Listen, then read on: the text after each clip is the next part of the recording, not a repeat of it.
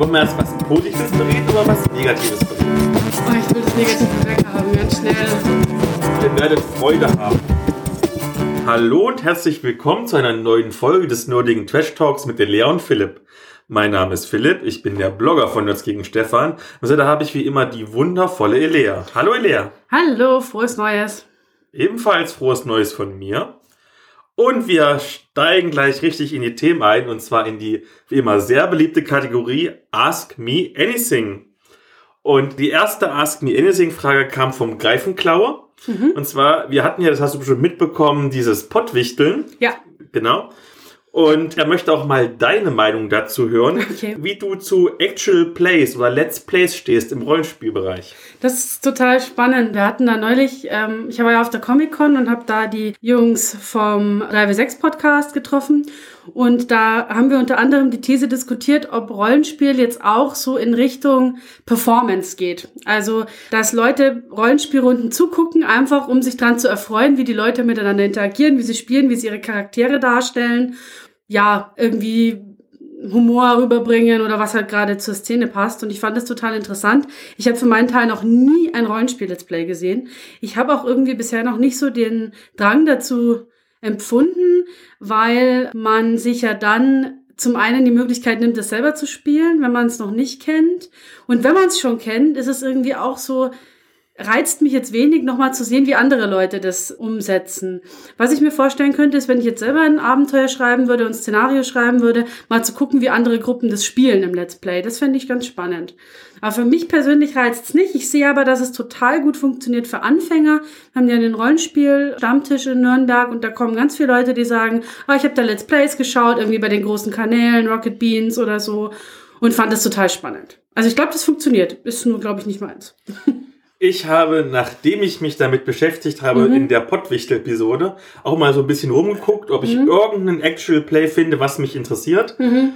Ich habe da eins gefunden tatsächlich, und zwar ist ein ganz kleiner YouTube-Kanal, der heißt Das erste Mal im Dungeon mhm. aus Deutschland und die machen das auch so ein bisschen professionell mit so kleinen Videosequenzen. Mhm. Das war durchaus unterhaltsam. Und was ich schon früher gerne mal geguckt habe, ich glaube, da gibt's aber bloß die erste Folge bei YouTube online, der Rest musst du irgendwie auf einem einer amerikanischen Streaming-Plattform mhm. gucken, die ich nicht abonniert habe. Das heißt Harmon Quest. Das ist auch so immer so kurze halbstündige Episoden, mhm. wo die durchaus auf Comedy gebürstet spielen mhm. mit Zeichentrick. Ah, okay, ja, dann schon wirklich fast wie die Gamers dann so. Und das ist überraschend witzig. Ja. Ähm, aber es ist für mich nur so ein Nebenbei-Medium, muss ich mhm. sagen. Also so wirklich mich einfach mal hinsetzen und keine Ahnung, wenn die live bei Twitch heißt das ja, ne? bei mhm, Twitch genau. streamen oder so, Nee, um ehrlich zu sein, das ist nichts für mich. Nee, bin ich irgendwie auch noch nicht. Vielleicht kommt es noch. Vielleicht sind wir zu alt dafür, ich weiß nicht. Aber wie gesagt, wenn über diesen Weg andere Leute zum Rollenspiel ja, kommen, gerne. Sache. Sehr, sehr gerne. Auf jeden Fall. Dann noch eine rollenspielbezogene Frage, eine sehr schöne Frage. Ui. Und zwar, wenn du unendlich Ressourcen hättest, was wäre dein Traumrollenspiel und wer würde es entwickeln? Oh, also ich durfte mir ein Rollenspiel überlegen. Wow, voll schwierig. Ich glaube, ich äh, würde wahrscheinlich selber da natürlich mitmischen wollen. Also äh, wenn schon, denn schon. Und ich glaube, ich würde mich sehr stark bei der Aces in Space ähm, Creation Crew bedienen und mir da sehr viele Leute reinholen. Und was genau ist jetzt schwierig zu sagen. Ähm, auf jeden Fall was total divers ist, wo viele neue Spielansätze drin sind, irgendwie, ja, aber Fantasy oder Science Fiction, das schon. Also es war noch ein bisschen allgemein. Ich glaube, ich würde ein bisschen konkreter werden. Ja. Ich bin ja ein sehr, sehr großer Fan des Contact-Rollenspiels und bemängle bloß daran, dass immer die Regeln so unbalanced und so heavy sind. Ja. Also ich würde wahrscheinlich dann nehmen eine softere Variante des XCOM-Videospiels. Mmh, ja, und ohne die übernatürlichen Elemente. Mhm. Ich fand, die haben gerade das Contact-Rollenspiel so ein bisschen broken gemacht. Mhm. Als Team würde ich mir nehmen, hm, wenn ich es wirklich verkaufen wollen würde, würde ich wahrscheinlich Gable Gygax nehmen, weil die Fans alles nehmen. Aber nehmen wir mal lebende Person, dann würde ich wahrscheinlich auch die Vögte nehmen, um damit es so ein bisschen einen modernen politischen Touch hat. Dann Ralf Sandfuchs, einfach, der ist das Urgestein und kennt sich super mit Spieldesign aus. Und dann würde ich noch Thomas Michalski nehmen, mhm. weil der kann atmosphärisch schreiben, würde bestimmt so voll die Hintergrundwelt so ein bisschen ausarbeiten. Cool. Ja. Ich habe tatsächlich mal jetzt was gefunden, was vielleicht sogar in die Richtung gehen könnte, was mich interessiert. Das heißt DSX. Es gibt ja von Dungeon Slayers immer so ganz viele Abwandlungen. Mhm. Das ist ja auch so ein offenes Regelsystem. Ja. Dungeon Slayers und Zombie Slayers und Gamma Slayers und sonst was. Und da gibt's auch das, was in dieser Akte X-Richtung, Contact-Richtung geht. Mhm. Ich werde da mal reingucken. Vielleicht wird das mein Rollenspiel 2020. Schauen wir mal. Schauen wir mal. Und dann eine ganz tolle Frage, die kam, nachdem wir uns über Frozen unterhalten haben. Oh ja. Mhm. Und zwar, wer ist deine liebste Disney-Prinzessin? Oh, um mal so ganz allgemein zu sprechen, gibt es natürlich überhaupt nur eine Disney-Prinzessin, die wirklich Gewicht hat. Und das ist Prinzessin Leia. Aber ich weiß, die zählt nicht, oder? Hm. Lassen wir sie einfach zählen, weil sonst würde nämlich auch meine ah. Lieblingsprinzessin nicht zählen. Und das ist Corporal Klinger aus MASH. Yay! Die Fernsehserie, die ich letztes Jahr erst entdeckt habe, obwohl die schon 40 Jahre alt ist. Für die, die es nicht wissen, ähm, MASH ist so eine Antikriegssatire aus den, ich glaube, 60er, 70er, war eine der ja. erfolgreichsten Fernsehserien in Amerika aller Zeiten und handelt von einem Notfallkrankenhaus beim Koreakrieg. Und dieser äh, Gabriel Klinger ist eigentlich ein Mann und will unbedingt aus der Armee raus und will dafür den Paragraph 8, das ist so der Mackenparagraph. Also wenn du äh, so verrückt bist, dann kannst du nicht in der Armee mhm. dienen und wirst entlassen. Und er will unbedingt da raus, weil er keinen Bock auf Krieg hat und tut sich immer als Frau verkleiden, damit er halt ausgemustert wird, aber es klappt nie. aber er ist eine sehr schöne Frau. Was dann immer sehr surreal ist, weil das alles halt wirklich super militärisch ist und er rennt dann halt mit seinem Gewehr in Frauenkleidern rum. Aber wenn wir mal wirklich echte Disney-Prinzessinnen ja. nehmen würden. Wir müssen, müssen zurück zu den echten Disney-Prinzessinnen. Ich glaube, da würde ich auch eher jetzt mich bei den moderneren, also bei den neueren Disney-Filmen bedienen und würde sagen Merida. Die ist zwar auch jetzt keine ganz klassische Prinzessin, aber zumindest ist sie eine Fürstentochter, das heißt, es zählt. Und ich mag ihre Geschichte, weil das eine von denen ist, die sich nicht um diese äh, Last First Kiss und äh, Insta-Love und überhaupt Stories drehen, sondern ähm, wo es einfach um Familie geht und um Familienbeziehungen, um Mutter-Tochter-Beziehung. Und sie ist einfach auch eine cooles, coole Figur, finde ich. Ich kenne mich ja nun überhaupt nicht mit den Disney-Prinzessinnen aus. Also muss ich leider ganz oberflächlich sein und einfach die nehmen, die am geilsten aussieht. Und das ist aus der Realverfilmung von Die Schöne und das Biest Emma Watson. Ja, das stimmt. Das Deswegen stimmt. halt Die Schöne aus Die Schöne und das Biest Realverfilmung. ja gut, das kann ich zählen lassen. Dann haben wir noch zwei Fragen, die so ein kleines bisschen zusammengehören. Und zwar, das Jahrzehnt ist zu Ende. Welches Buch, Film, Spiel etc. war für dich prägend in dieser Dekade? Wow. Soll ich erst anfangen? Ja, fang du mal an. Ich muss mal nachdenken, was überhaupt in der Dekade passiert ist. Okay, lass mich mal überlegen. Welcher Film prägend war, hm, da kann ich, glaube ich, sehr schwer sagen. Welcher Film mich aber in der ganzen Dekade am meisten begeistert hat, war Mad Max Fury Road. Mhm. Weil das war der einzige Film, den ich jemals im Kino gesehen habe und meine Begleitung ging es genauso, der so intensiv war, dass wir, der Film fing an und wir haben das Popcorn stehen lassen, wir haben die Nachos stehen lassen, wir haben das Trinken stehen lassen. Nichts davon angerührt, Krass, weil ja. wir so gefiebert haben. Mhm. Und das habe ich sonst noch nie erlebt. Mhm. Serie, äh, Girls, davon rede ich ja immer wieder. Die Serie, die mich zum besseren Menschen gemacht hat. Buch, hm, Buch wird ein bisschen schwierig, da fällt mir jetzt nichts ein, was unbedingt ja, finde ich auch, also finde ich auch deswegen schwierig, weil ich, es, es gibt definitiv welche, wo ich sage, die waren mir wichtig, also mir persönlich, aber das waren dann selten welche, wo ich sage, die haben jetzt irgendwie so den Zeitgeist geprägt oder so. Wenn Comics gelten würden, dann ich bin nicht ganz sicher, ob ich das gelesen habe noch 2009 oder schon 2010. Das war Blankets. Das hat mich emotional sehr berührt, mhm. weil mich das an meine eigene Kindheit erinnert hat. Und ansonsten, falls es schon 2009 gewesen wäre, mhm. dann wäre das definitiv Girls Planning. Auch das hat mich zu mhm. besseren Menschen gemacht. Mhm. Cool. Also wenn ich jetzt so wirklich versuche, mal so diese ganze Dekade irgendwie zu fassen, ich würde sagen, was so wirklich prägend war insgesamt, jetzt nicht unbedingt für mich selber, aber denke ich, war das ganze Marvel-Franchise. Das kam ja überhaupt jetzt in den letzten, weiß gar nicht, wann war denn der erste Marvel, der wirklich jetzt so zum engen Franchise gehört. Ich meine, Spider-Man ist älter. Acht, neun vielleicht? Ja, ich glaube, es passt aber schon so ganz grob irgendwie in diese Phase rein. Das, glaube ich, war wirklich jetzt schon was Spezielles. Ich für mich selber, ich habe neulich mal tatsächlich so eine Liste zusammengesucht mit Filmen, ähm, was mich so, was so pro Jahr für mich so der beste Film war.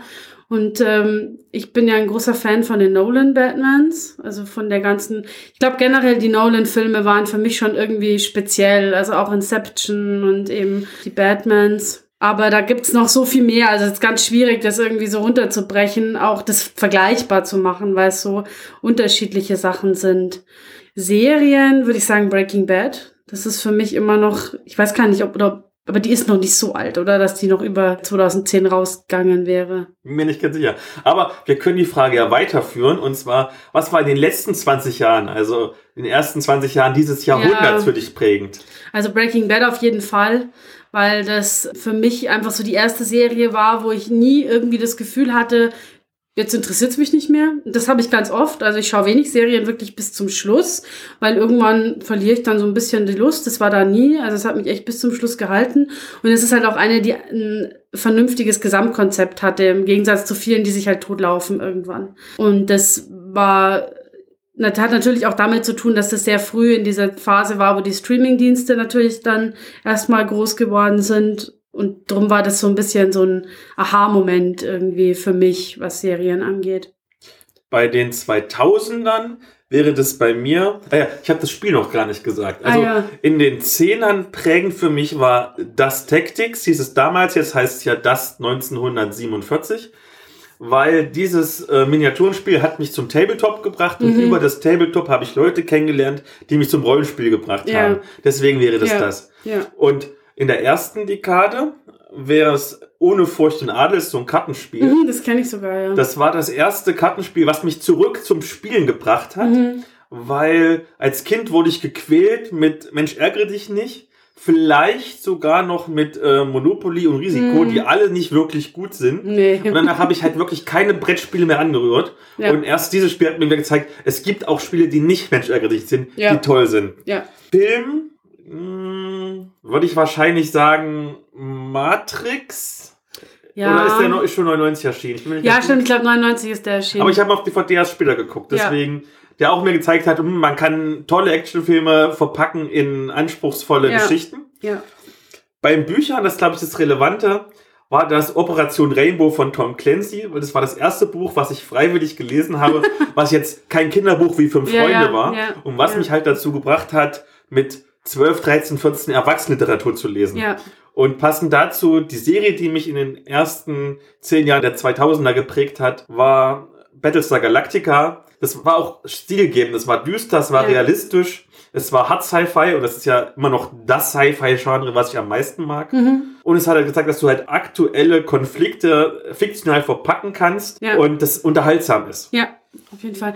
Also für mich, wenn man nur die erste Dekade nimmt, dann muss ich wahrscheinlich tatsächlich sagen Harry Potter. Ich, das habe ich zwar früher angefangen zu lesen, ähm, ich glaube schon Ende der 90er, aber so in meiner Teenagerzeit, da war das tatsächlich, ähm, da war ich auch in diesem Fandom wirklich drin. Also da hatte ich Harry Potter Merchandise-Kram, ich bin zu diesen Mitternachtslesungen, Dingern gegangen. Das war schon speziell. Also heute würde ich gerne J.K. Rowling einfach rausschmeißen aus diesem Fandom ähm, und das alleine weitermachen, ohne sie. Aber so rückwirkend prägend war es auf jeden Fall. Das kann man jetzt auch schlecht wegdiskutieren. Und Herr der Ringe. Also ich glaube, Herr der Ringe war für mich auch, wenn ich die ganzen letzten 20 Jahre nehmen müsste, vielleicht sogar die prägende Trilogie. Weil, also ich, den kann ich heute noch, wir haben, wir waren irgendwie vor zwei Wochen, waren wir abends in der Kneipe und es lief im Hintergrund Herr der Ringe 3, irgendwann nachts. Und wir haben nur den stummen Film hinten geguckt und wir hatten alle Gänsehaut. Und das kriegt kein anderer Film auf dieser Welt, kriegt das hin. Jetzt waren wir in der Vergangenheit. Ja. Jetzt gehen wir noch als letzte Ask Me Anything Frage in die Zukunft. Und zwar, was sind denn deine nerdigen Neujahrsvorsätze? Meine nerdigen Neujahrsvorsätze, wunderschön. Ich versuche mir immer keine so richtig ganz konkreten Vorsätze zu machen. Das funktioniert meistens eh nicht so richtig gut. Ich möchte ganz insgesamt an das letzte Jahr anknüpfen, bisschen einfach versuchen, mir auch mehr Freizeit zu strukturieren, das irgendwie besser zu strukturieren. Hat letztes Jahr noch nicht so ganz gut geklappt. Das wird aber hoffentlich irgendwie mal funktionieren. Und einfach auch wieder mehr Raum, gerade für die Rollenspielsachen zu haben, wieder ein bisschen mehr selber Rollenspiel zu schreiben, wo es geht. Ähm, und genau, das ist mir, und zu schreiben ist natürlich auch immer noch irgendwie nerdig genug wahrscheinlich, um ein Vorsatz zu sein. Und ich möchte mir Pläne zurechtlegen, wie ich im Schreiben weitermachen möchte. Das ist mir auch mal ein wichtiges Anliegen für nächstes Jahr. Bei mir ist es tatsächlich, ich möchte mehr Rollen spielen als Spieler. Mhm. Weil ähm, ist ja so, ich rezensiere ja ganz oft Abenteuer oder Regelwerke ja. für meinen Blog oder auch jetzt mittlerweile hier für den Trash Talk. Und da muss ich natürlich mich einlesen und wenn ich dann mal eine mhm. Testgruppe habe, dann muss ich der Spieler da sein, weil ich kann ja von meinen Spielerinnen und Spielern nicht verlangen, dass die jetzt auch noch für mich sich da einarbeiten. Mhm. Also ich bin bestimmt zu 90 Prozent im Jahr wirklich Spielleiter. Mhm. Und die 10 Prozent sind, wenn du mal für mich ausnahmsweise mhm. was leitest ja. oder wenn ich mal auf einer Convention bin. Ja. Und deswegen, das wäre mein persönlicher Vorsatz, endlich mal wieder ein bisschen mhm. mehr selber aktiv spielen. Ja. Schauen wir mal. Gucken wir mal, wie es wird. Dann kommen wir zu den Themen vor dem Thema. Und wir haben sogar ein paar. Fangen wir erstmal an mit der Feedback-Auswertung der Spin-off-Folge 15. Also wir hatten ja die Weihnachts-Pottwichtel Nerd Clash Battle Folge ja. mit Paul. Und ich meine, wie zu erwarten, Paul hat gewonnen. Ah. Herzlichen Glückwunsch. sieben Fragen oder sieben Thesen gingen an Paul. Der Mehrheit nach zwei gingen an mich und eins war unentschieden. Mhm. Und deswegen bekommt Paul den Convention-Kalender von My Fantasy World, Ivis Nerdkram oder Nerdkiste, wie es heißt. Es ist unten verlinkt, ihr könnt es dann nachgucken. Und mit den Donnerhauskarten. Wupp, wupp. Vielen Dank für diesen Preis. Dann, was haben wir noch denn Schönes? Genau. Dann lasst uns doch mal ganz kurz zurückblicken. Ich meine, wir haben jetzt schon ein halbes Jahr zumindest zusammen Podcast gemacht. Das war ja. eine sehr, sehr, sehr schöne Zeit. Ja. Welche Folge hat dir denn persönlich am meisten gefallen? Oh, das ist schwierig tatsächlich. Hm. Ich komme auch in meinem Kopf immer ganz gerne total durcheinander, was wir eigentlich wann gemacht haben. Von den Themen, die wir hatten, fand ich die Immersions- Geschichte total interessant, weil ich mich da tatsächlich erstmal so ein bisschen mit dem Thema beschäftigt habe. Da hatte ich vorher noch gar nicht so richtig den Peil davon, auch wenn man den Begriff natürlich kennt. Das fand ich super. Und ich fand aber auch unsere gemeinsamen Con-Auswertungen immer total interessant ähm, und total witzig. Also schwierig. Ich könnte jetzt gar nicht so mit dem Finger drauf zeigen. Was glaubst du, welche Folge kam am besten an? Ich glaube ja fast die erste, weil das ist ja immer, wenn was Neues ist, wenn irgendwie, äh, dann kommen alle und gucken, so die erste Folge der neuen Staffel und so, das ist immer spannend und dann haben alle keine Lust. Nein, nein, nein, nein, ihr hört natürlich alle weiter zu, ich weiß. Ich glaube die erste. Tatsächlich war das die Folge mit den wenigsten. Oh, Hörerinnen und Hörern. Ich habe recht gehabt, aber ich konnte auch live immer gucken. Ja. Und okay. zwar war das die zweite Folge, nämlich die Das schwarze Auge Folge. Ah, okay, ja. Wobei die anderen Folgen dann auch recht ähnlich. Das war, waren das die mit den Einsteigerboxen, die zweite? Genau. Ja, stimmt, die war aber auch gut. War eine gute die Folge. war auch gut. Vom Aufnehmen her persönlich am besten gefallen hat mir tatsächlich die mit den Cupcakes. Ja, stimmt. Weil sie so lecker war. Stimmt.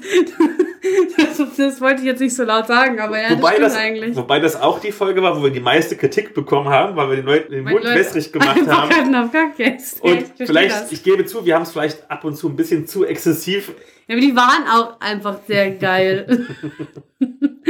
aber ja, heute gibt es keine Cupcakes. Eine Sache haben wir leider ein bisschen verplempert.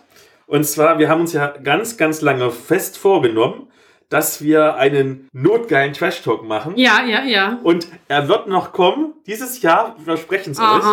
Aber leider war jemand schneller. Nein! Und zwar gibt es jetzt einen Konkurrenzpodcast, nämlich Nerd ist ihr Hobby. Bester Podcast-Titel ever. Mit weitem Abstand bester Podcast-Titel.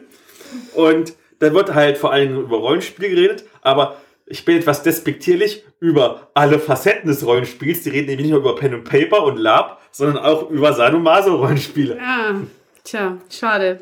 Aber auch über queere Themen und davon kann es, glaube ich, nie genug Aufklärung geben. Ja. Und ich muss sagen, ich habe jetzt schon viel gelernt in den zwei Folgen, die ich bis jetzt gehört habe. Ja. Und ist auch ein sehr sympathisches Duo, deswegen beste Grüße. Ja. Und ein kleiner Spoiler. Wenn alles klappt, wird die nächste Spin-off-Folge gemeinsam mit diesem Podcast zum Thema das schwarze Auge. War sehr cool, freue mich schon. Ja, gut. Dann noch ein letztes Thema vor dem Thema. Da kannst du mehr dazu sagen, obwohl wir auch eine kleine Tondatei einfügen werden. Und zwar die Diversity Challenge 2020. Was ist das? Warum soll ich das machen? Und warum bist du dabei? Äh, die Diversity Challenge ist quasi eine Lese-Challenge, die die ähm, Amalia Zeichnerin, eine Autorenkollegin, ins Leben gerufen hat. Sie hat ähm, auf ihrer Website gesammelt, was gibt's denn so für deutschsprachige Fantastikbücher oder auch internationale, die in irgendeiner Art und Weise Diversität zum Thema haben, sei es Inklusion, sei es irgendwie, dass die Figuren People of Color sind, queer sind, ähm, es um feministische Themen geht, alles Mögliche, es ist sehr breit. Und sie lädt im Endeffekt Leserinnen und Leser dazu ein, diese Bücher zu lesen, sich irgendwie mit diesen Themen zu beschäftigen. Und genau, das so zu einer Jahresaufgabe zu machen. Dann lassen wir sie doch mal selbst zu Wort kommen. Du, du, du. Hallo, mein Name ist Amalia Zeichnerin, beziehungsweise das ist mein Autorenpseudonym und ich möchte gerne etwas erzählen zur Diversity Challenge 2020. Ich habe im vergangenen Jahr damit begonnen, mich verstärkt mit Diversität und Repräsentation von marginalisierten Gruppen in der Literatur zu beschäftigen. Marginalisierte Gruppen, das sind zum Beispiel queere Menschen, also LGBTQ, Menschen mit Behinderung, mit Neurodiversität, People of Color und noch andere. Was mir dabei immer wieder aufgefallen ist, wenn man gezielt nach Literatur sucht, die divers ist, also auch in der Fantastik, die ist schwer zu finden. Verlage werben oft nicht damit, Klappentexte, Buchbeschreibungen und Leseproben verraten das auch oft nicht. Ähm, deshalb habe ich eine Liste gestartet für Fantastikbücher mit Diversität und positiver Repräsentation, in der die jeweiligen Diversitätsthemen der Bücher mit aufgelistet sind. An dieser Liste haben auch noch andere Leute mitgearbeitet und ich ergänze sie fortlaufend, wenn mir weitere Bücher genannt werden, die passend sind oder die ich selbst passend finde. Auf der Liste sind zurzeit rund 80 Bücher von deutschsprachigen und internationalen AutorInnen und sie deckt alle Subgenres der Fantastik ab, also Fantasy, Science Fiction, Steampunk, Horror und noch andere. Ich selbst bin auch Buchbloggerin und habe nun dazu eben eine Challenge ins Leben gerufen, die Diversity Challenge 2020 und die Regeln sind ganz einfach. Die Challenge beginnt am 01.01.2020 und endet am 31.12.2020. Lies fünf Bücher von der Liste Fantastikbücher mit Diversität und Repräsentation. Schreibe Rezensionen zu diesen fünf Büchern und nenne die jeweils enthaltenen Diversitätsthemen.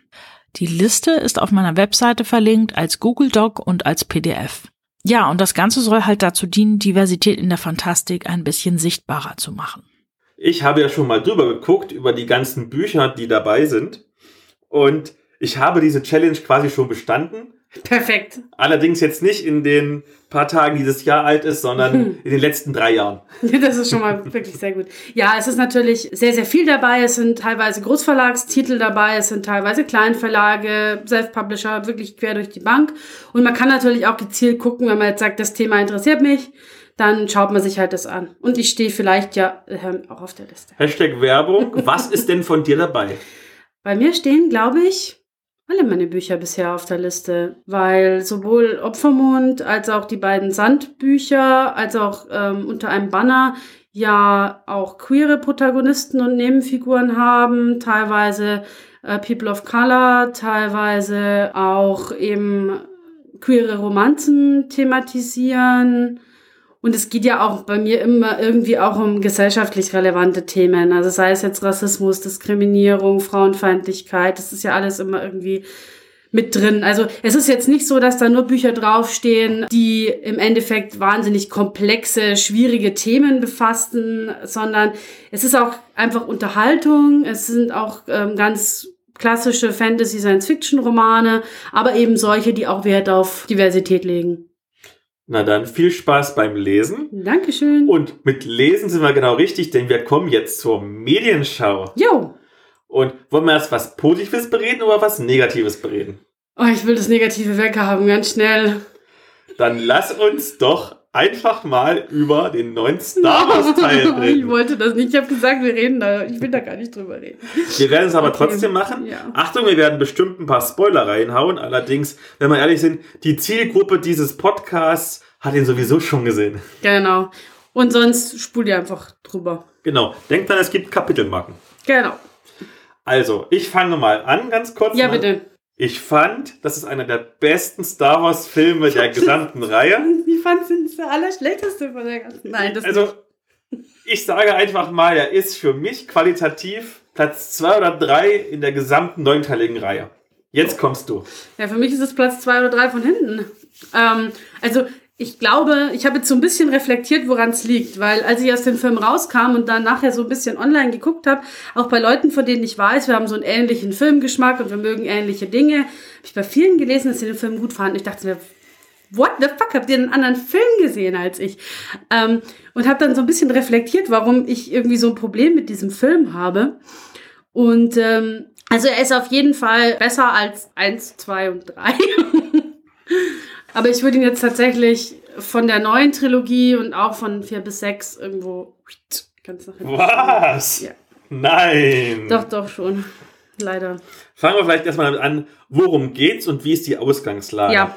Also wir hatten ja den achten Teil, in dem ist die Rebellion quasi fast komplett zerschlagen worden. Genau. Und Ray, die Protagonistin, ist im achten Teil ja vom Luke ausgebildet worden, zumindest teilweise. Ja. Wie sie so ein bisschen Jedi-Kräfte richtig einsetzen kann. Und im neunten Teil lernt sie weiter von Lea. Und dann erhebt sich jetzt aber im neunten Teil der Imperator, der lange tot geglaubt war. Und dann beginnt eine Schnitzeljagd durch die Galaxie. Poe und Finn und Ray versuchen quasi den Kompass zu finden zur Heimatwelt des Imperators, damit sie den halt ja, besiegen können, damit endlich mal die gute Seite gewinnt. Genau. Und dann gibt's noch ein paar Raumschlachten und Laserschwertkämpfe. Plotholes. Sehr viele coole Laserschwertkämpfe. Sehr viele Plotholes. Und ein paar Plotholes. Ja, die Geschichte ist jetzt sehr, sehr, sehr gehetzt. Also, die sind ja in den ersten Stunden, in den ersten anderthalb Stunden im Prinzip wirklich von Szene zu Szene gesprungen. Ja. Da hätte man fast einen ganzen Film noch draus machen können. Und dann aber das epische Finale hat sich doch ein bisschen in die Länge gezogen, fand ich. Hm war mit, das wäre mir jetzt nicht so stark aufgefallen, tatsächlich. Vom Tempo her. Was genau hat dich denn alles gestört? Ähm, fangen wir mal einfach so an. Können wir anfangen, was mich nicht. Okay, nein, okay. nein, nein, also, nein. Was fandest du alles toll? Wir fangen so an. Was fandest du alles toll? Das ist tatsächlich total schwierig, weil mir sehr, sehr wenig einfällt. Ich mochte diese paar, diese kleinen Momente, die tatsächlich irgendwie schön waren, auch als Reminiszenz schön funktioniert haben. Sei es jetzt Rays Lichtschwert am Ende, sei es die Schlussszene auf äh, Tatooine, sei es, äh, also, und ich fand auch irgendwie die, ähm, die, also diese Gastauftritte, sage ich jetzt mal, der alten Figuren, Lando und so, hat mir auch gut gefallen. Das ist so Fanservice, den ich durchaus mag. Die dreieinhalb Sekunden Evox waren auch ganz nett, hätte man jetzt nicht unbedingt gebraucht, aber war irgendwie ganz charmant. Das hat schon ganz gut funktioniert. Ich glaube, das, was mich ganz grob am allermeisten stört, ist, dass man so stark merkt, dass diese Trilogie nicht als Gesamtkonzept funktioniert. Weil eigentlich alles, was in der achten quasi angeteased wird und irgendwie die Richtung, in die gewiesen wird, wird alles wieder vollständig zurückgenommen in neun. Ich spoiler jetzt, das, aber ihr seid ja vorgewarnt, ähm, in acht heißt Rays Eltern waren irgendwelche Niemande, in neun heißt, nein, waren sie doch nicht. Haha. In acht wird diese Romanze zwischen Finn und Rose angeteased. In neun ist es wieder völlig irrelevant. Rose habe ich auch sehr vermisst. Ich habe sie tatsächlich auch im achten Teil ein bisschen nervig gefunden, gerade am Ende, weil sie den heroischen Tod von Finn verhindert hat mit einer blöden Begründung, aber es war schon offensichtlich, dass sie nicht dabei war. Ja, ja, eben. Und das merkt man halt so stark. Und das trifft irgendwie auf all diese Änderungen zu, die jetzt in neuen getroffen worden sind, dass man einfach merkt, ach, hat irgendwie den Fans offensichtlich nicht gefallen, dann machen wir es halt jetzt anders. Und das ist halt irgendwie feige. Also entweder ziehe ich es halt gleich durch oder ich lasse es. Und dadurch sind irgendwie auch halt so viele Lücken entstanden, wo ich mir denke, das ergibt irgendwie keinen Sinn. Also gerade diese ganze Geschichte mit dem Imperator, das ergibt für mich so überhaupt keinen Sinn. Wir haben mal durchgerechnet, wir haben uns sehr lange danach noch über diesen Film unterhalten. Wir mussten doch irgendwie Schadensbegrenzung betreiben, weil wenn man davon ausgeht, dass Ray zu dem Zeitpunkt ungefähr so, na, wie alt wird die sein? 20, 25, sowas, ne?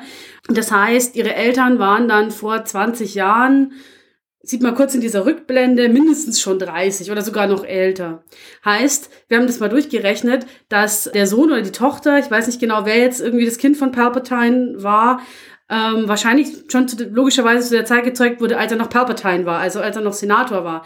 Warum wusste niemand, dass dieses Kind existiert? Warum hat er es nicht ausgebildet? Warum hat sich die Rebellion dieses Kind nicht unter den Nagel gerissen, als der Imperator weg war? Why?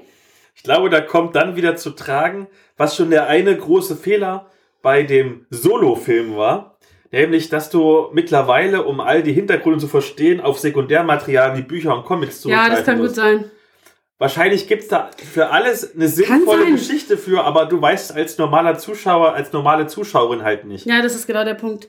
Und dann wirkt's halt so ein bisschen, äh, ach scheiße, wir haben ja jetzt unseren Sith Lord umgebracht. Oh puh, was machen wir denn jetzt? Ähm, ähm, ähm, wir brauchen einen neuen Bösewicht. Ähm, ähm, ähm, der Imperator. Ja, das macht überhaupt keinen Sinn. Egal, wir nehmen den wieder. Ugh. Ja, es ist so. Ich glaube, das ist diese, diese typische Handschrift von J.J. Abrams, den ich ja für einen sehr fähigen Regisseur halte, dass er halt, ich will nicht sagen Reboots macht, aber er gibt den Fans, was die Fans wollen. Mm koste es, was es wolle. Ja. Und das hat man halt beim siebten Teil schon stark gemerkt, aber beim neunten Teil, mhm. wo halt von jedem, oh, das ist noch Fanservice und das ist noch Fanservice und oh, die wollten das nicht, dann machen wir das weg. Oh, und das machen wir weg und ja. das, äh, das haben sie gemocht, okay, dann machen wir noch ein bisschen mehr davon. Ja, und ich meine, ich fand, also 8 hat auch, finde ich, schon ein paar Plotlücken. So ist es jetzt nicht. Und der ist auch von dem, von der Struktur her teilweise ein bisschen messy. Gerade was so diesen Zwischenteil mit dem Casino und so weiter angeht. Aber der hatte zumindest irgendwie noch schöne emotionale Momente, die für mich gut funktioniert haben. Und die haben bei mir bei 9 dann vollständig gefehlt. Jetzt kommt nochmal ein dicker Spoiler fürs Ende. Als am Schluss dieser Kuss kam, habe ich oh, im Kino oh, ganz laut, oh, ganz laut uh, gemacht. Ich auch, ich auch. Es war so unnötig. Es war so unnötig.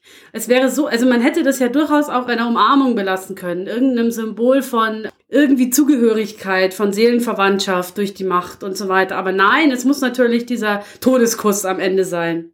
Ja. Buh. ich habe schon rausgehört, du mochtest also den achten Teil lieber. Ja, ich mochte also sieben noch ein bisschen lieber tatsächlich. Also ich würde sagen, sieben kommt vor acht, aber also die geben sich nicht so viel. Also sieben hat ein paar Sachen besser und ein paar weniger. Also es ist so, gleicht sich ganz gut aus. Aber neun ist echt so ein Totalabsturz gewesen, leider für mich. Fandest du, dass es tonal gepasst hat? Ich habe immer den Eindruck, also man hat ja gemerkt, dass die irgendwie nicht eine komplette Vision für diese Trilogie hatte, mhm. sondern irgendwie jeder sein eigenes geschrieben hatte. Ja, genau. Und ich glaube, was am achten Teil den Leuten so wirklich negativ aufgefallen ist oder warum sie nicht so angenommen haben, ist jetzt nicht unbedingt dass irgendwie es mal ein paar Plöttlöcher gibt, weil es gibt immer ein paar Plöttlöcher. Ja. Oder dass Luke plötzlich mal, ich hatte einen schwachen Moment und wollte meinen Schüler umbringen. Hm, okay, nicht ganz cool, aber mhm. es ist schon so ein bisschen nachvollziehbar, glaube ich. Sondern es ist diese Tonalitätsschwankung. Ich glaube ganz fest daran, wenn Episode 8 nicht in dieser Trilogie gewesen wäre, mhm. sondern sie wäre für sich genommen so, so ein Einzelfilm gewesen, wie Rogue One, wie Solo, mhm. dann wäre der immer noch nicht mega beliebt gewesen, aber wesentlich beliebter. Weil das kann sein, ja. Teil 8 ist inszenatorisch so viel besser als der neunte Teil. Mhm. Wenn du nur denkst, was ist zum Beispiel die beste Weltraumschlacht oder die beste Lichtschwertschlacht in der ganzen Trilogie? Es sind alles immer die Szenen in Teil 8. Ja. Und der J.J. Abrams, so gerne ich ihn mag, der macht einfach immer ein bisschen too much. Ja, bestimmt. Ich also nur Pferde auf Raumfrachtern es ist, das, das, ist wie wenn du eine leckere Soße kochen willst und kippst halt noch Sahne dran, damit es noch besser schmeckt. Bei zu viel Sahne schmeckt es irgendwann nicht mehr. Ja, bloß noch Sahne. Und, ja. und das ist der Inszenierungsstil von J.J. Abrams. Hast du ein Beispiel? Ja, zum Beispiel, denk an die, an, an die Endschlacht im letzten Teil jetzt, also im neunten Teil. Das ist einfach alles viel zu viel, zu viele Schiffe, da gibt's keine Struktur. Ja. Und nur halt diese typische Dramatik. Am Anfang sieht's gut aus, dann sieht's schlecht aus, am Ende sieht's wieder gut aus. Ja. Im Gegensatz zum Beispiel zu diesem wirklich optisch herausragenden, auch sehr übersichtlichen Konflikt in dieser Salzwüste im achten Teil. Ja.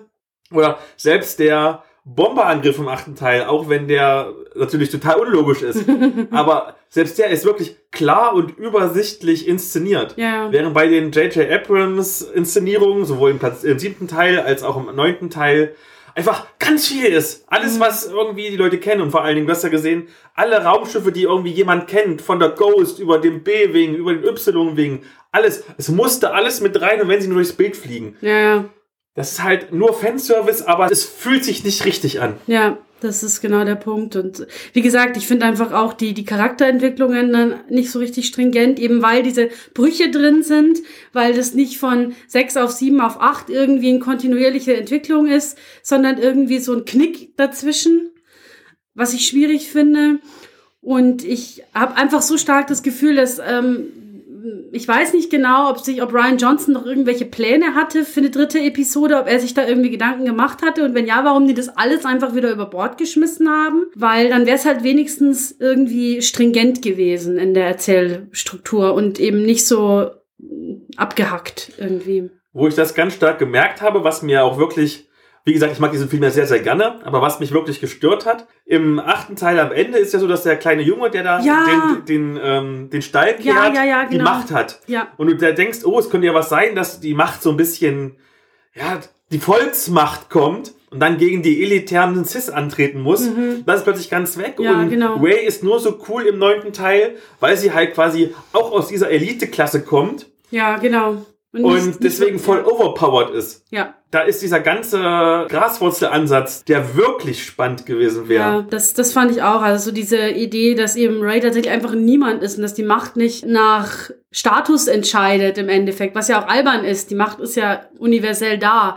Und warum sollte irgendwie, klar kann das erblich irgendwie, keine Ahnung, ich weiß auch nicht, bedingt sein, aber ähm, es wäre irgendwie, ich fand es eine schöne Lösung eigentlich zu sagen, es gibt mal nicht diesen Eltern-Tochter- oder Eltern-Sohn-Konflikt. Aber da wurde ich dann auch schon ins Besseren belehrt, weil das ist halt Star Wars. Und äh, es gibt einfach so gewisse Tropes, die werden erwartet, dass die passieren, sei es eben diesen Wechsel von gut zu böse, böse zu gut, diese Konflikte, gute Seite der Macht, dunkle Seite der Macht, ähm, diese Eltern-Kind-Generation-Geschichten. Und ich glaube, das fand ich dann auch gut, dass genau mit diesen Dingen so ein bisschen gespielt, gebrochen ist vielleicht ein bisschen hart gesagt, aber zumindest die so ein bisschen gechallenged wurden. Und das fand ich dann auch wieder schade, dass da der Rückzieher kam. Doch wieder hin zu dem, was einfach jeder schon kennt. Wie du sagst, Fanservice, ne? Das, das altgebärgebrachte, das, was einen irgendwie, was man eben gewohnt ist von Star Wars. Das fand ich irgendwie schade. Was mir wirklich sehr gut gefallen hat, und das war, glaube ich, deswegen ist auch dieser Teil für mich in der Trilogie auf jeden Fall der beste Teil. Das erste Mal sind ja die drei Hauptfiguren, also Finn, Ray und Poe, die ganze Zeit oder fast die ganze Zeit zusammen Mhm. Ja, interagieren miteinander und die haben halt eine richtig hervorragende Gruppenchemie. Mhm. Das macht richtig Spaß, denen zuzuschauen. Mhm. Und da hätte es ruhig noch mehr lustige, mehr emotionale Momente geben sollen. Mhm. Und das wird das Problem, obwohl der Film so lang ist, ist der gerade in der ersten Hälfte viel zu gehetzt. Es gibt zum Beispiel die Szene, wo man denkt, dass Chewie gestorben ist, weil Ja, das Raumschiff ja. abgestürzt ist. Und man denkt so, oh, oh, oh, oh, traurig, traurig. Und schon zwei Mhm. Ja, Sekunden später kommt die nächste Szene, in der gesagt wird, nö, das Raumschiff ist nicht abgestürzt, das war im anderen Raumschiff. Ja, genau. Das ist auch so ein Problem, den ich ein bisschen mit dem Film hatte, dass viele emotionale Konflikte, die irgendwie angedeutet wurden, sehr schnell wieder zusammengestürzt sind. Also einmal eben diese, diese Sache mit Chewie, dann auch ähm, in dem Moment, wo Kylo diesen äh, Wayfinder zerstört und dann stellt sich aber zwei Minuten später raus, naja, Ray braucht den eigentlich überhaupt nicht. Ist gar nicht so dramatisch. Da gab es mehrere so Momente, wo irgendwie Konflikte oder Hacks, wo dann dieser WTF-Moment kommt, dass er der Überläufer oder der Verräter ist und dann ist er zwei Minuten später tot. Also es ist irgendwie so, so schade, weil da wären coole Konflikte drin gewesen, die wären aber dann sofort gleich wieder irgendwie, ich weiß nicht, zugunsten der Harmonie oder zugunsten des irgendwie, ich weiß nicht, wieder fallen die dann wieder zusammen.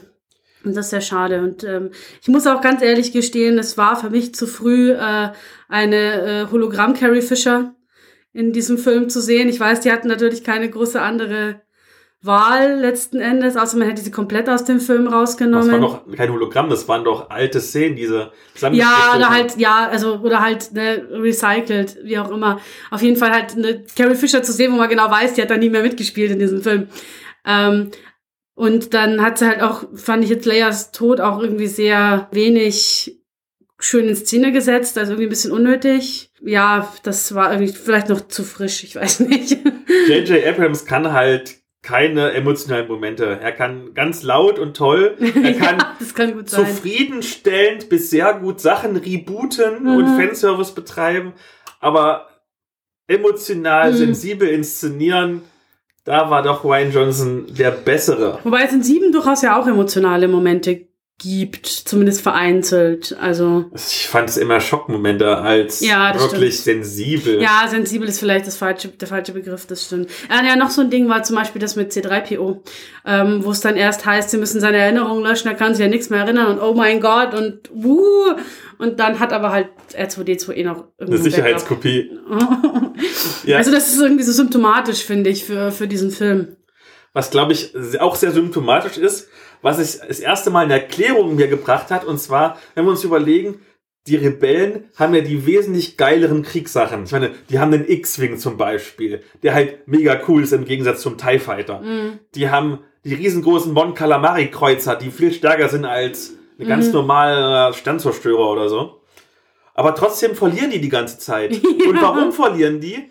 Weil die nicht nach Leistung ihre Leute befördern, sondern einfach nach Freundschaft. Mhm. Ganz symptomatisch, wo dann Poe, der es ja doch verdient hat, weil er recht kompetent ist, zum General oder Admiral mhm. befördert ist und sagt so, oh, das ist mir jetzt ein bisschen viel Arbeit. Hey Finn, da, du hast zwar, bist da ganz unten in der Nahrungskette, aber hey, du kannst jetzt auch ein General sein.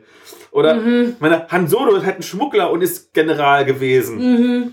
Und Präsidentin Leia ist Admiralin gewesen, obwohl die jetzt wahrscheinlich nicht so mega kompetent ist wie Ah, wer, wer ist das, der mal sagt, it's a trap? Wie, Herr Akbar, Admiral wie, Akbar. Wie, wie der auch einfach Akbar. gestorben ist. Das finde ich, den finde ich immer noch sehr traurig.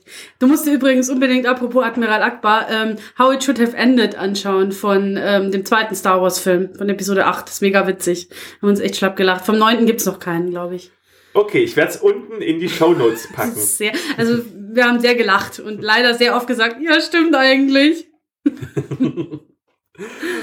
Okay, ich glaube, jetzt haben wir uns genug drüber ausgelassen. Ja, würde ich auch sagen. Ich bin auch, bin auch wirklich jetzt niemand, der irgendwie Bock hat, über diesen Film krass zu haten, weil ich meine, ich hätte mir gewünscht, dass ich ihn mag. Ich mochte ihn nicht. Es ist sehr schade. Ich hätte irgendwie mir was anderes vorgestellt, aber ich habe jetzt auch irgendwie da keinen großen emotionalen Benefit davon, irgendwie an diesen Film scheiße zu reden. Von daher.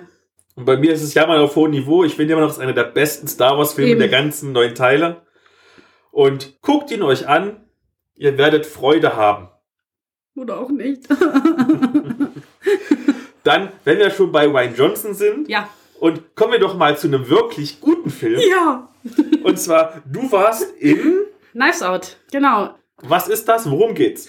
Ich war total überrascht. Knives Out ist im Endeffekt eine moderne Hommage, könnte man sagen, an die Agatha Christie Bücher oder Filme. Es ist letzten Endes eine Art moderner Poirot. Wir haben ein Landhaus, wir haben einen toten ähm, Landhausbesitzer, reichen äh, Herrn, der verstirbt auf nicht ganz natürliche Art und Weise und wir haben eine mehr oder weniger unsympathische Familie, die alle irgendwie Grund hätten, den alten Herrn irgendwie zu beseitigen, in der Regel wegen Geld. Und ähm, ja, Daniel Craig spielt den Ermittler, den Detektiv, der versucht, so ein bisschen Licht in dieses Dunkel zu bringen. Das klingt super klischeehaft. Und ich war so beeindruckt, wie gut man so eine Geschichte noch erzählen kann.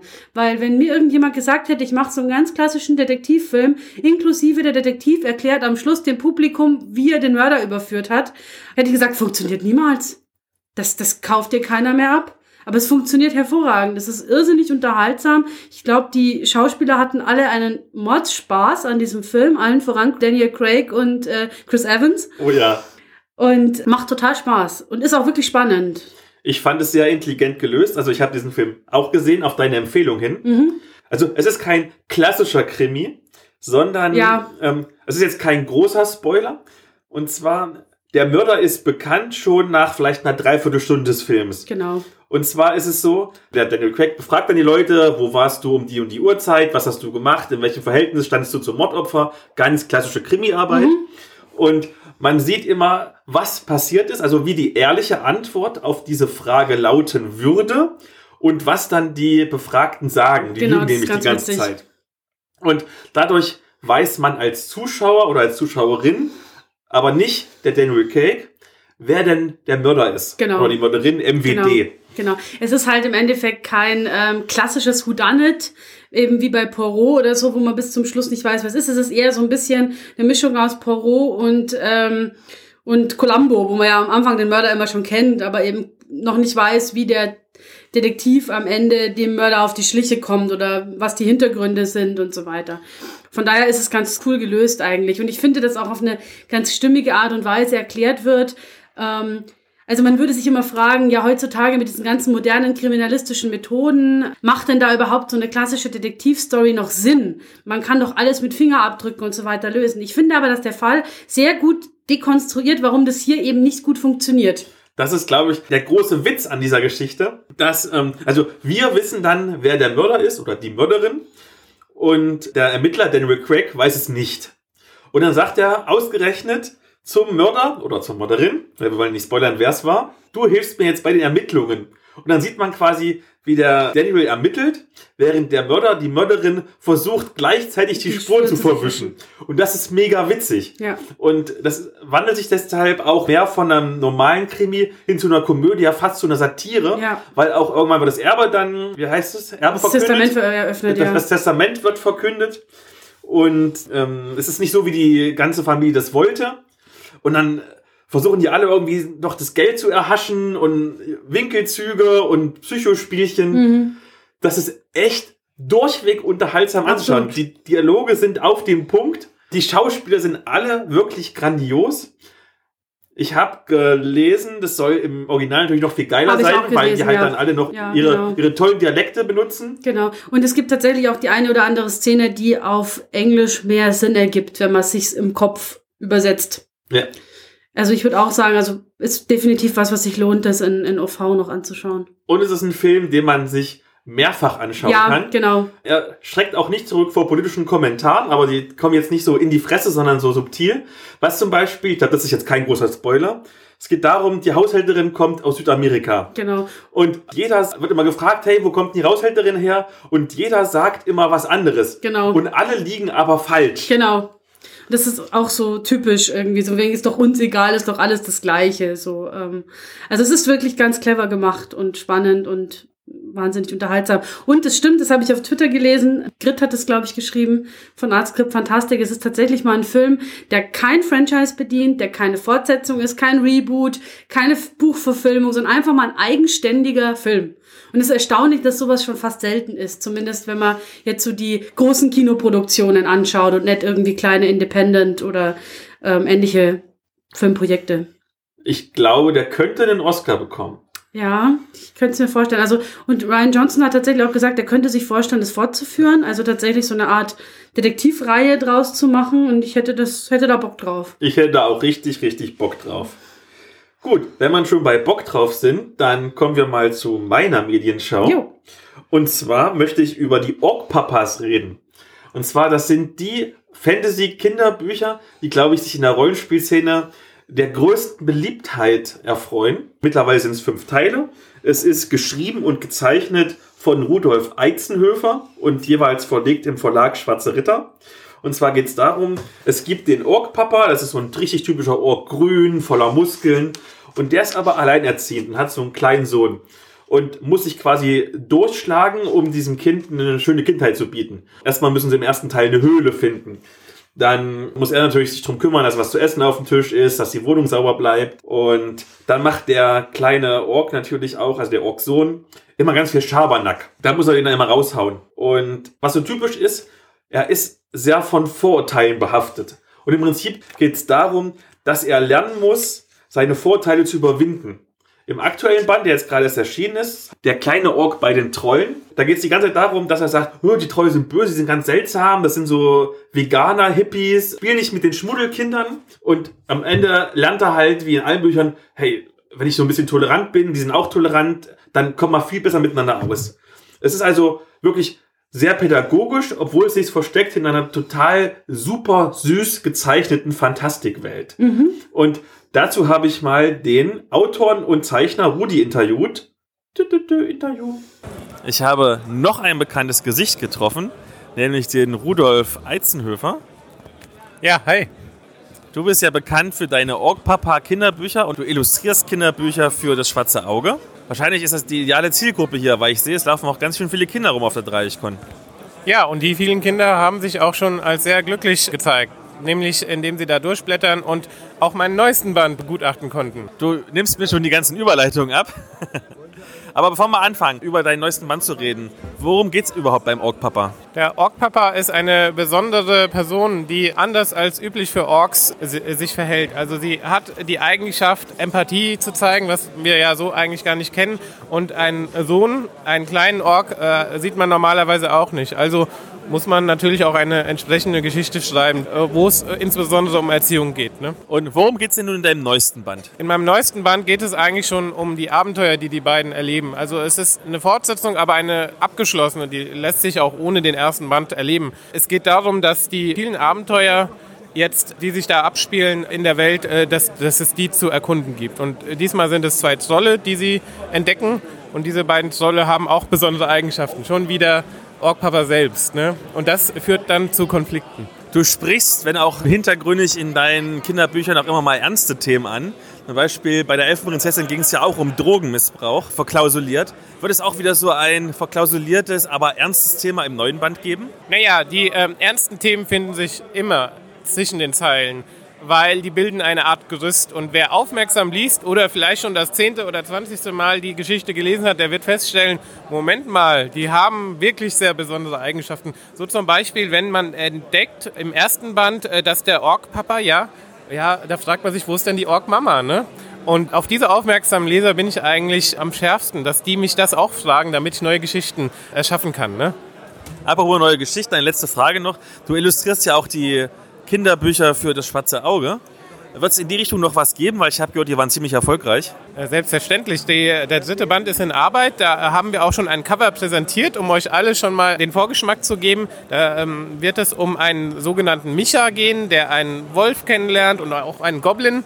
Und diese Geschichte wird in ein paar Monaten, Anfang 2020, wohl auch erscheinen. Also sie ist äh, mitten in der Arbeit und äh, ich denke mal, sie wird anknüpfen an den anderen Geschichten, die schon herausgekommen sind. Ne? Die Kinder sind ja relativ begeistert von dem, was du so machst. Wie ist denn mit den Erwachsenen? Also es ist ja primär eine Rollenspiel-Convention, aber es sind sehr viele Zeichnerinnen und Zeichner da. Wird das gut angenommen, deiner Erfahrung nach?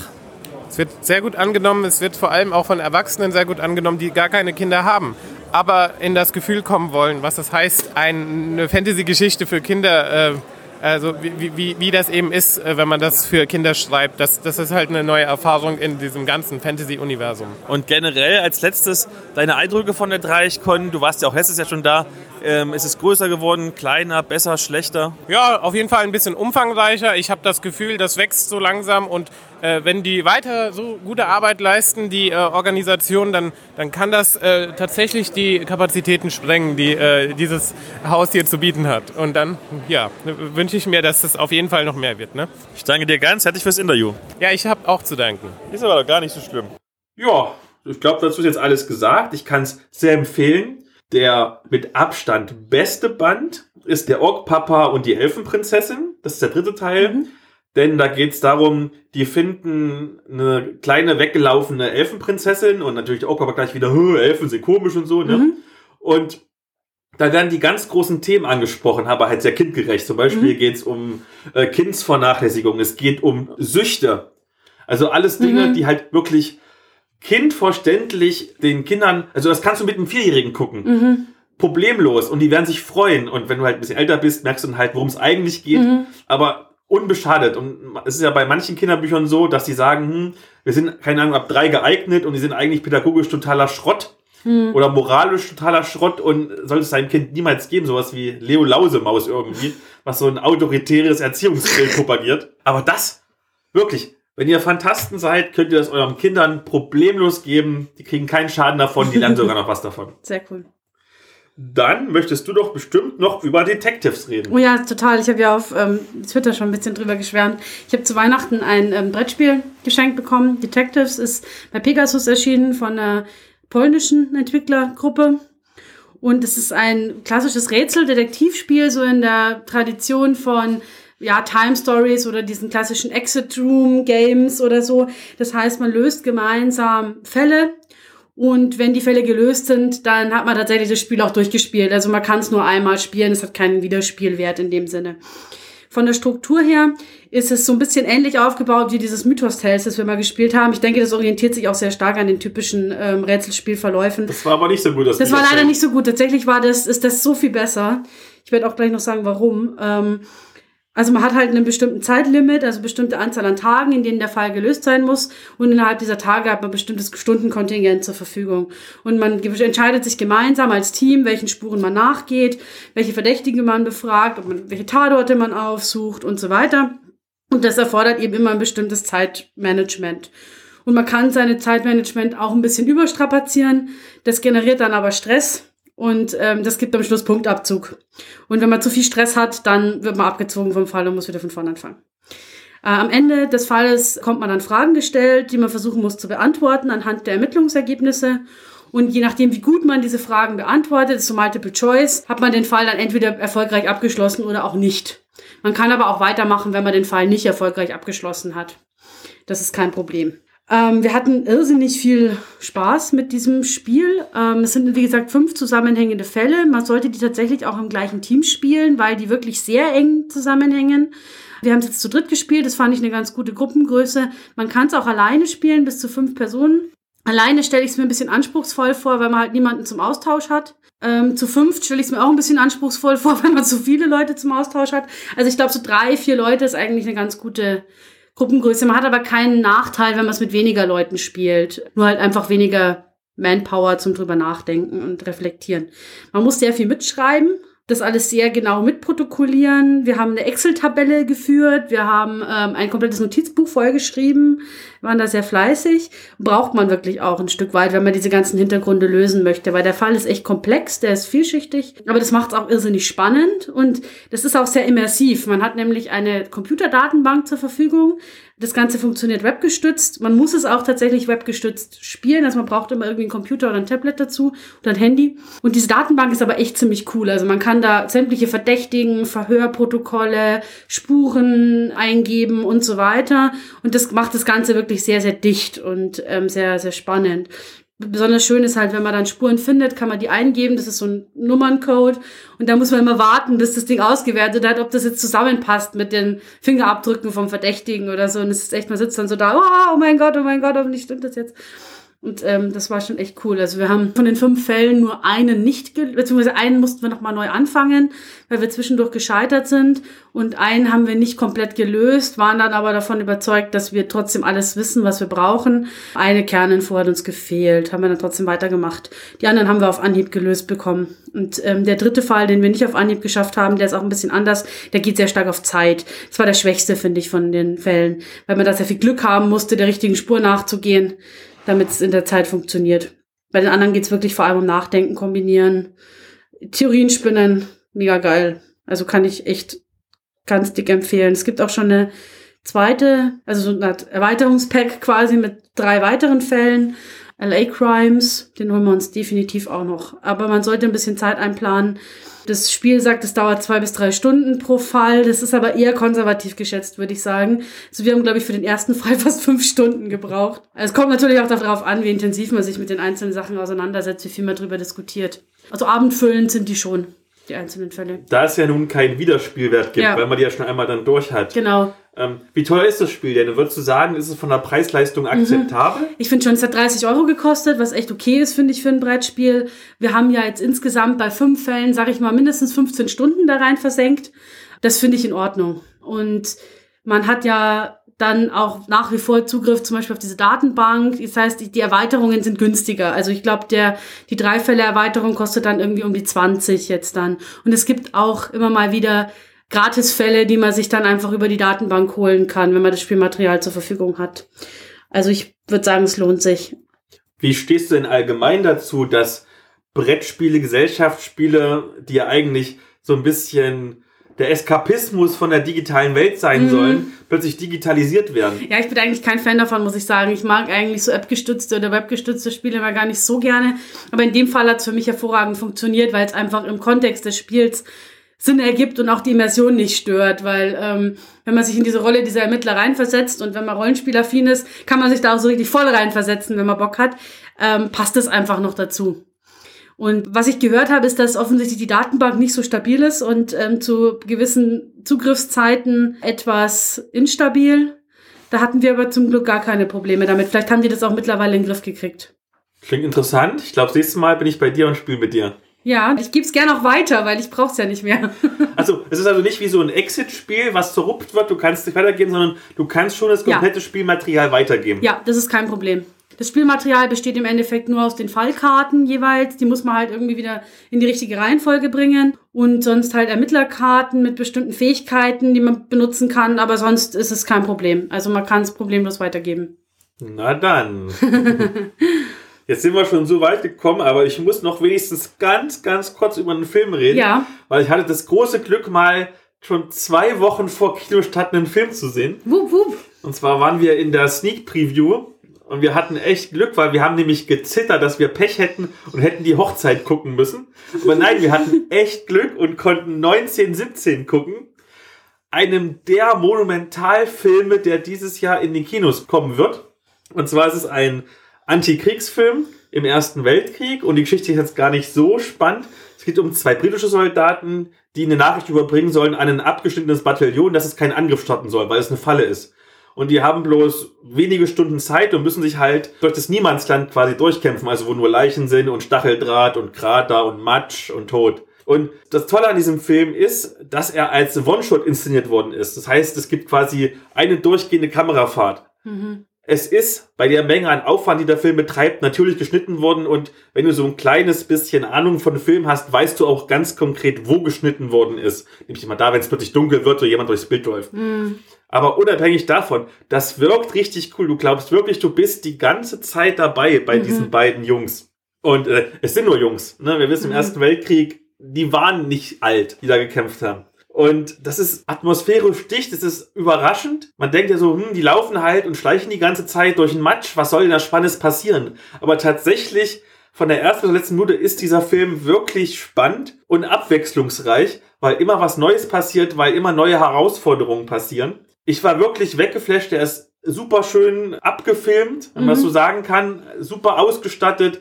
Die Schauspieler sind toll, also die beiden Soldaten sind jetzt, also ich kannte sie vorher nicht, muss ich Mhm. dazu sagen, aber in den Nebenrollen ganz tolle Schauspieler. Benedict Cumberbatch, Andrew Scott, Mark Strong, also wirklich Mhm. bekannte Schauspieler, die wirklich alle richtig, richtig toll schauspielern Mhm. kann ich nur empfehlen. Er ist ab 12 freigegeben, also ja, und wir wissen ja, wenn so Gewaltfilme eine niedrige Freigabe haben, sind sie pädagogisch sehr wertvoll. Deswegen, ihr geht auch mit euren Kindern rein, gerade in so unsicheren Zeiten, wie wir gerade leben, ist so ein wirklich gut gemachter Antikriegsfilm, in dem es nicht viel Krieg gibt. Also wenig Kriegsaction. Mhm. Das ist einer von diesen Bildungsfilmen. So wie alle Schüler, die den Zweiten Weltkrieg behandeln sollten, unbedingt Schindlers Liste sehen. Mhm. Sage ich, alle Schüler, die den Ersten Weltkrieg behandeln sollten, unbedingt 1917 sehen. Guckt ihn euch an und vor allen Dingen guckt ihn euch auf der großen Leinwand an. Meine ausdrückliche Empfehlung und dieser Film wird noch viel mehr als Knives Out Dutzende Oscars Mhm. gewinnen. Kriegsfilme gewinnen immer Oscars. Zynischer Kommentar vom Spielfeldrand.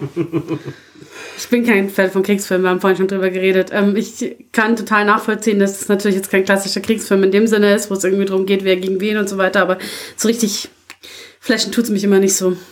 Ich glaube, der letzte, den ich gesehen habe, war tatsächlich Schindlers Liste. Das ist auch schon sehr lange her. Dann kommen wir mal zum Hauptthema. Und jetzt habe ich so viel geredet, das ist das Schöne. Jetzt kannst du ganz viel Ah, reden. juhu. Ich mag das so gerne reden.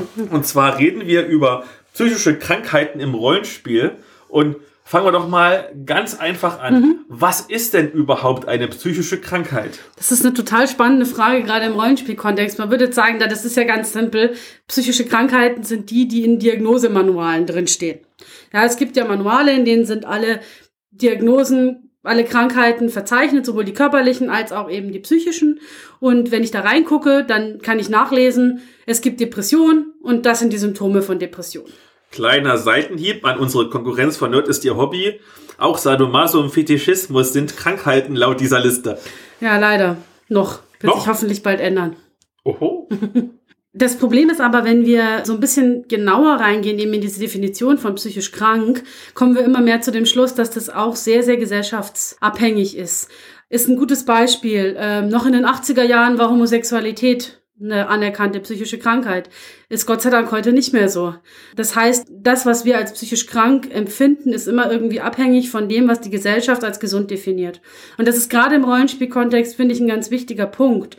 Weil ähm, wenn Gesellschaften, in denen man spielt, Settings, in denen man sich bewegt, andere Maßstäbe ansetzen, andere Definitionen von Gesundheit und Wohlbefinden definieren, dann verschieben sich möglicherweise auch die Maßstäbe dessen, was psychisch krank ist. Wenn wir zum Beispiel jetzt in den Ersten Weltkrieg schauen, ne, wo wir gerade drüber geredet haben, auch damals wusste man natürlich schon, dass es posttraumatische Belastungsstörungen gibt und Kriegstraumata gibt und so weiter. Das hatte da nur ganz andere Namen und wurde dann, genau und wurde dann entsprechend äh, klein geredet und im Endeffekt ja als so eine so eine Weichei-Geschichte abgetan. Ja, Leute, die einfach irgendwie zu schwach sind, um da ordentlich durchzuziehen und so und ähm, das merkt man natürlich auch sehr stark, wenn man in die Geschichte schaut. Darum ist es oft schwierig, gerade wenn man ganz weit zurückgeht, die Psychiatrie und die Geschichte der psychischen Krankheiten sind sehr junge.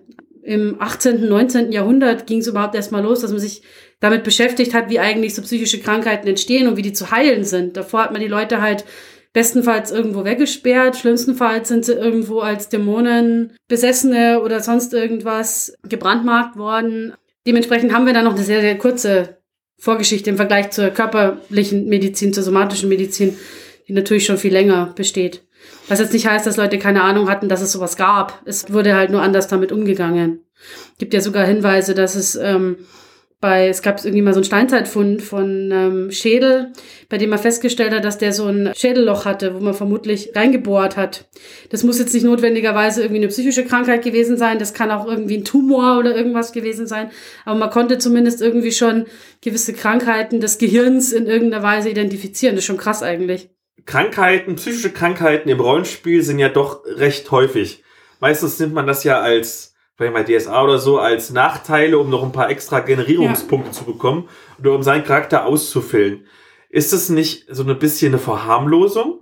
Kommt drauf an, ja. Also ich glaube, man muss sich selber fragen, wie weit möchte ich tatsächlich gehen und wie weit ist es irgendwie auch innerhalb der Gruppe akzeptabel zu gehen.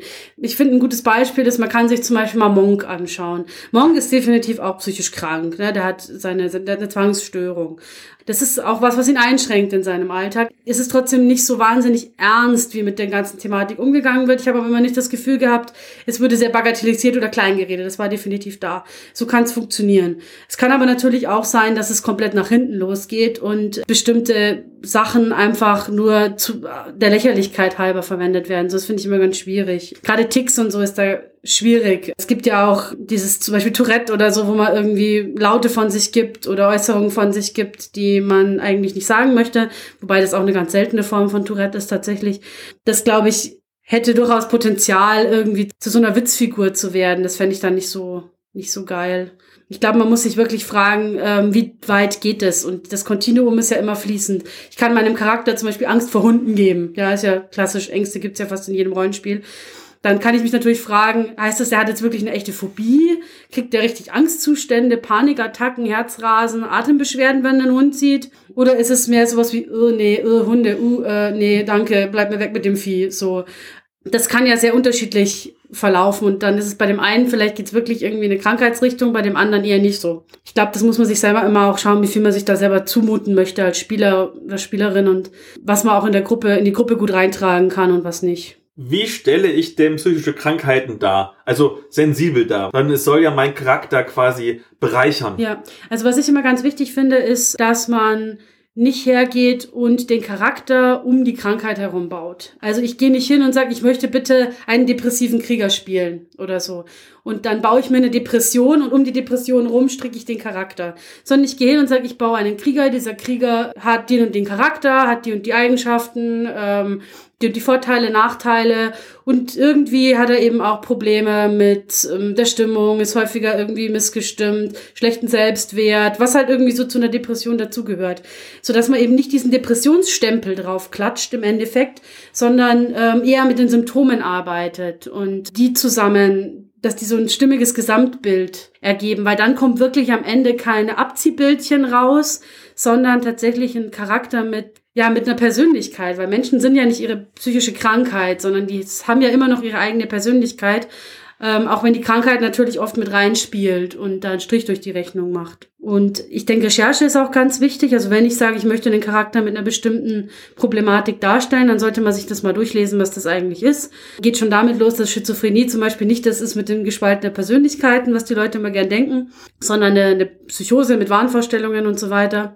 Und da kann man dann eben auch noch ein bisschen was lernen. Und ich glaube wirklich am besten funktioniert es, wenn man dieses Label gar nicht drauf klebt im Endeffekt, sondern, also so mache ich es mit meinen Charakteren auch in den Romanen eigentlich immer. Ich gehe nicht her und schreibe eine Diagnose drauf, sondern ich strukturiere einfach den Charakter auf eine gewisse Art und Weise mit bestimmten Problemen, Schwierigkeiten, Schwächen, Stärken. Und ich glaube, das gibt am Schluss das stimmigste Gesamtbild, würde ich sagen. Es gibt tatsächlich auch in Roll Inclusive ein Essay von einem Kollegen zu dem Thema.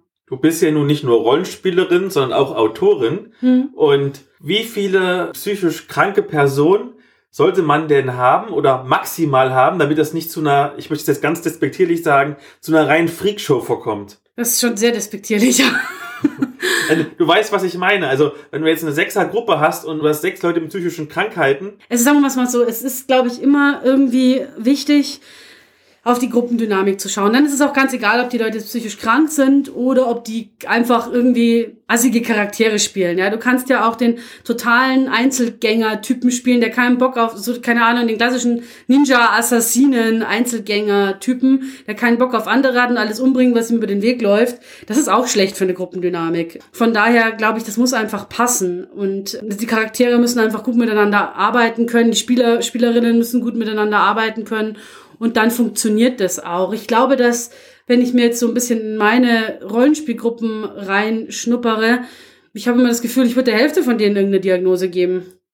Einfach weil bestimmte Dinge in Rollenspiel viel besser funktionieren als im Real Life. Gerade wenn du eben eher so grau bis moralisch sehr fragwürdige Gruppen spielst oder halt auch Figuren schreibst, die so sind, da rutscht du schnell in Bereiche, die bei uns wahrscheinlich schon eine Diagnose wert wären, aber halt nicht in diesem Kontext. Und da sind wir wieder bei dieser Kontextgeschichte. Dann machen wir das mal umgekehrt. Und zwar, was muss ich denn beachten, wenn ich mit psychisch kranken Rollen spiele? Mhm. Ja, also da denke ich, ist es ganz wichtig, dass man klärt, was eben auch an Themen und so weiter vorkommen darf, soll, kann. Gibt ja Leute, die können da super mit umgehen, das ist überhaupt kein Problem für die selbst wenn die irgendwie zum Beispiel Probleme mit Selbstverletzung haben, können sie dann vielleicht auch Selbstverletzung im Rollenspiel thematisieren, ohne dass sie das persönlich angreift. Kann aber halt auch sein, dass es nicht so ist. Und dann ist es halt wichtig zu sagen, wo verläuft die individuelle Grenze. Aber das ist, denke ich, auch immer wichtig, unabhängig von psychischen Störungen. Ich denke, man muss halt sehr gut darauf achten, also einfach zu reden, zu kommunizieren. Wenn jemand tatsächlich irgendwie Schwierigkeiten mit Depression hat, kann es sein, dass der halt dann einfach mal sehr lange nicht mitspielen kann, weil er es einfach nicht schafft, was vorzubereiten, den Charakter zu bauen oder vielleicht auch schon von dem sozialen Gefüge, selbst in einer kleinen Rollenspielrunde, irgendwie schon überfordert ist. Das muss dann auch okay sein und das muss man halt einfach gemeinsam kommunizieren und drüber reden. Und das, denke ich, gilt für jede Art von psychischer Erkrankung. Auch wenn es so Richtung Neurodiversität geht, Autismus-Spektrum oder so, dann, man kennt die Leute ja, man weiß ja, wie die sind und ähm, wie die, was die gut können, was vielleicht irgendwie in Schwierigkeiten macht, wo sie Unterstützung brauchen. Kommunikation, denke ich, ist das, das Wichtigste bei, bei solchen Punkten. Und man kennt sich ja, man spielt ja selten mit Fremden. Wir hatten das ja nun schon bei Joker damals angeteasert. Wir haben ja beide einen kleinen Hintergrund. Ich habe ja. ja. mal gearbeitet in der Psychiatrie als Bodenpersonal. Du bist ja eine richtige Psychologin, deswegen an dich die moralische Frage. Gibt es auch Grenzen, wo man sagen sollte, das solltest du jetzt nicht darstellen, egal wie cool das Konzept ist? weil es einfach respektlos ist? Ja, ich finde es schwierig. Also ich merke, dass ich mich da generell schwer tue. Ich habe jetzt sehr lange überlegt, ich fahre nächstes Wochenende auf einen Cthulhu Endzeit-Con. Ich spiele einen drogenabhängigen Charakter. Und ich habe da sehr lange überlegt, ob ich mir das zutraue, das zu spielen, weil ich eben auch weiß, dass so Klischees sehr schnell bedient sind. Und das, da rutscht man schnell irgendwie in diese Klischeefalle rein. Jetzt weiß ich aber, dass die Orga sehr, ja, konstruktiv und gut mit solchen Themen umgeht und dass es halt auch explizit erwünscht ist, in diesem Kontext auch solche solche Probleme darzustellen. Und es ist Cthulhu, da wird natürlich, geht's natürlich viel um Psyche und Wahnsinn im weitesten Sinne. Ähm, also man muss da, glaube ich, für sich selber die Grenze finden. Ich wäre tatsächlich immer ein bisschen vorsichtig, wenn ich sowas spiele, gerade bei den Störungen, die sehr gerne eben so ins Lächerliche gezogen werden. Ticks zum Beispiel ist so ein Klassiker, ne? Dass wenn du irgendwie so einen Ordnungswahn ausspielst, dass du immer Sachen irgendwie sortieren musst oder so, das finden dann vielleicht alle total lustig. Aber es wird der eigentlichen Störung nicht gerecht, weil die Leute das, was dahinter steckt, oft einfach da nicht mit thematisieren. Den Leidensdruck, der da irgendwie noch mitschwingt. Ich glaube, es kann hilfreich sein, das zu machen, einfach für einen selber, um das mal zu spüren, um irgendwie sich mal in diese Rolle zu begeben. Aber es sollte dann irgendwie auch gut recherchiert und entsprechend auch mit den Orgas und so abgesprochen sein, dass man das tut. Also ich habe einfach auch schon schlechte Darstellungen diesbezüglich gesehen und ähm, das dann sicher wenig hilfreich insgesamt. Da sind wir quasi schon bei den Tipps der letzten Frage. Hast du sowohl fürs Lab als auch fürs Pen and Paper Tipps und Tricks, wie man das richtig und sensibel machen kann? Mhm, also auf jeden Fall immer wichtig betroffene Fragen, wenn man kann. Also eben entweder, wenn man selber was abfasst, Sensitivity-Reader suchen, die selber betroffen sind, die einem sagen können, ob das so passt oder nicht. Die können das meistens nochmal aus einer anderen Perspektive, als ich das jetzt als Fachperson oder so könnte recherchieren, klar, einfach mal gucken, wie äußert sich dieses Störungsbild. Man findet ja auch viele Berichte im Netz. Also wenn ich mich jetzt darüber informieren möchte, wie sich Depression anfühlt, dann kann ich ja sehr viele Berichte auch darüber lesen, wie Leute erzählen von ihrer Depression und wie sich das für die darstellt. Und ich glaube, was auch ganz wichtig ist, sich zu vergegenwärtigen, dass es nicht die Depression, die Angststörung, die Schizophrenie gibt, sondern dass sich das sehr unterschiedlich darstellen kann, dass es sehr viele Facetten hat und dass es auch immer abhängig von der Grundpersönlichkeit ist, wie sowas aussieht. Darum finde ich so Pauschaläußerungen wie das ist falsch dargestellt oder so immer problematisch. Es kann halt sehr klischeehaft dargestellt sein oder sehr vereinfacht oder irgendwie oberflächlich. Falsch finde ich immer ungünstig. Also ja, ich würde mich auf jeden Fall informieren, ich würde Leute fragen, ich würde auch mich selber selber so ein bisschen mal erforschen, warum mache ich das überhaupt, was gibt mir das, was hat das irgendwie für einen Vorteil. Und ähm, ich glaube, man muss auch aushalten können, eben tatsächlich die negativen Konsequenzen, die daraus erwachsen, weil das mit dazugehört. Und die sollte man auch mit ins Rollenspiel nehmen. Also nicht bloß im Endeffekt, wenn wir jetzt, weiß nicht, posttraumatische Belastungsstörung, so ein Klassiker vielleicht, der recht häufig so in Kriegskontext irgendwie auftritt, dass man dann einerseits irgendwie möchte, dass die anderen einen bemitleiden deswegen und dann ist man beim nächsten Moment trotzdem sofort wieder kampfbereit, was nicht passt. Also so eine gewisse Stringenz fände ich da schon brauchbar, auch damit man selber einfach mal ein bisschen reinkommt in die Rolle. Und ich glaube auch, dass es was ist, wo man selber auch seine eigenen Grenzen eben kennen sollte. Und wenn man das nicht möchte oder nicht kann, sowas darzustellen, das auch entsprechend zu kommunizieren und zu sagen, ich glaube, das traue ich mich jetzt nicht so. Finde ich auch in Ordnung. Drüber reden ist auch immer gut. Generell, also so Psychohygiene. Auch auf Labs und in Rollenspielrunden. Ist immer eine gute Sache. Dann denke ich, haben wir das Thema doch umfangreich besprochen. Also, ja. du hast das Thema umfangreich besprochen. Ich habe ich könnte, sehr interessiert zugehört. Ja, ich könnte da ja wahrscheinlich ungefähr 100 Jahre drüber reden. Von daher, hoffentlich war es jetzt nicht zu viel Geschwafel. Nein. Wenn noch irgendwie jemand was wissen will, kann er mich ja gerne noch fragen. Genau, schreibt es in die Kommentare. Wir tun das gerne nochmal aufgreifen, wenn der Bedarf besteht. Genau, was ich übrigens noch sagen wollte, was ich auch ganz wichtig finde, ist mir gerade wieder eingefallen, ähm, wenn man selber Rollenspiele erstellt und man eben gewisse Nachteile hat, die an psychische Krankheiten gekoppelt sind, finde ich auch Recherche so wichtig. Im DSA 4 stand nämlich zum Beispiel drin, man kann Alkoholabhängigkeit nicht als Sucht nehmen, weil es nicht körperlich abhängig macht. Ich saß da und dachte, nein. Das ist einfach nicht richtig. Man kann das natürlich vielleicht irgendwie in der Welt so definieren, wobei ich mich, mich gefragt habe, warum. So was da irgendwie die Idee dahinter war. Aber wenn, dann sollte das schon irgendwie stimmen, was da steht. Finde ich. Ich weiß nicht, ich habe im Fünfer noch gar nicht reingeschaut, ob es da wieder drinnen ist oder noch drin steht. Hm, da könnte ich ja in der nächsten Folge, wenn ich dran denke, mal ähm, die Nerd ist hier Hobby-Kolleginnen fragen, ja. denn die arbeiten ja bei Ulysses. Ja, das ist halt auch schon uralt, ne? Das ist halt dieses alte Vierer-Regelwerk, das ist ja schon, keine Ahnung, 20 Jahre alt oder so. Dann danke ich dir, dass wir jetzt einen sehr schönen äh, Start in das neue ja. Jahr hatten mit dieser Folge. Auch wenn du ein bisschen gerantet hast. ja, aber nur ein bisschen. Nicht so schlimm über Joker, da ist schlimmer gerantet. Wir wünschen euch natürlich noch einen guten Jahresstart. Ja, auf jeden Fall. Dass auch eure nerdigen Neujahrsvorsätze erfüllt werden. Ja, und macht euch nicht zu viele, sagt die Psychologin. Lieber weniger und dafür konkret. Bis zur nächsten Folge. Ciao.